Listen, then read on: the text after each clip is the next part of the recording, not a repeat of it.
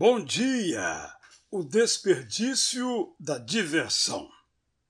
Se queremos realizar, precisamos nos fixar no desejo, tê-lo diante de nós como motor para as nossas ações.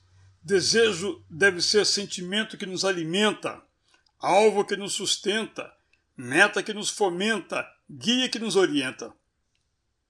O desejo tem um estranho adversário é a diversão, que é o desperdício do desejo maior a ser realizado.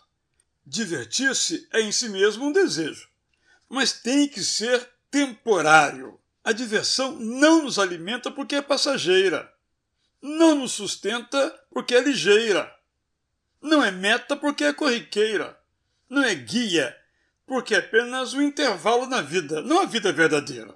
A diversão tem o seu lugar e deve ser buscada, mas não pode ser idolatrada, absolutizada, perenizada. Em todos os tempos, há pessoas que cantam: comamos e bebamos, porque amanhã morreremos. Esta não é uma canção que devemos entoar.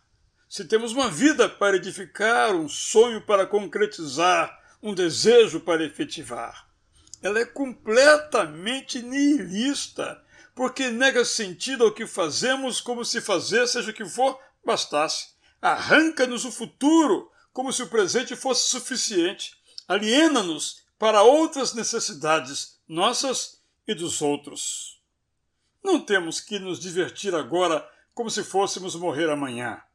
Não temos que trabalhar pela manhã como se a tarde não fosse existir. Se a diversão não for mais que uma interrupção revigorante, nossos anseios mais profundos restarão frustrados. Se passarmos a vida apenas nos divertindo, nós a desperdiçaremos. Nesse sentido, a diversão é uma inimiga da felicidade. Eu sou Israel Belo de Azevedo e lhe desejo um bom dia!